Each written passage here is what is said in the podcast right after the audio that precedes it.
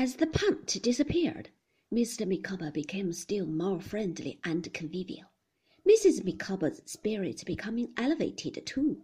We sang Auld Lang Syne, Mrs. Micawber leading, and Mr. Micawber and I singing chorus. When we came to Here's a Hand, My Trusty Freya, we all joined hands round the table, and when we declared we would take a right good Willie Waught, and hadn't the least idea what it meant, we were really affected.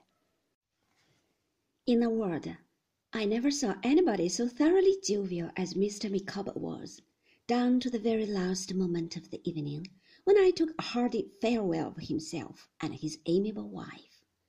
Consequently, I was not prepared at seven o'clock next morning to receive the following communication, dated half past nine in the evening, a quarter of an hour after I had left him.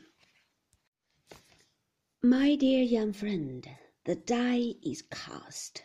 All is over. Hiding the ravages of care with a sickly mask of mirth, I have not informed you this evening that there is no hope of the remittance. Under these circumstances, alike humiliating to endure, humiliating to contemplate, and humiliating to relate, I have discharged the pecuniary liability contracted at this establishment by giving a note of hand, made payable fourteen days after date, at my residence, Pentonville, London. When it becomes due, it will not be taken up.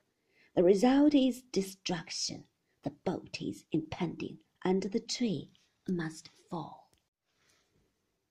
Let the wretched man who now addresses you my dear Copperfield, be a beacon to you through life. He writes with that intention and in that hope.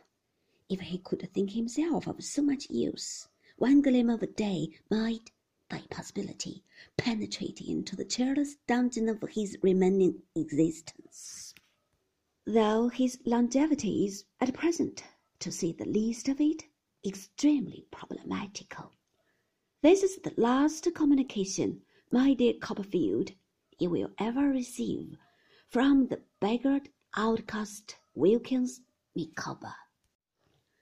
I was so shocked by the contents of this heart-rending letter that I ran off directly towards the little hotel with the intention of taking it on my way to Dr. Strong's and trying to soothe Mr. Micawber with a word of comfort.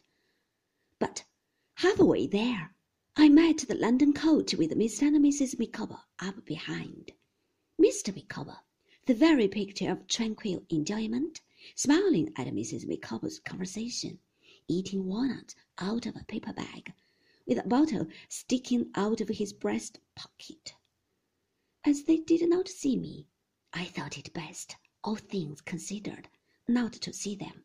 So, with a great weight taken off my mind, I turned into a by street that was the nearest way to school, and felt, upon the whole, relieved that they were gone, though I still liked them very much, nevertheless.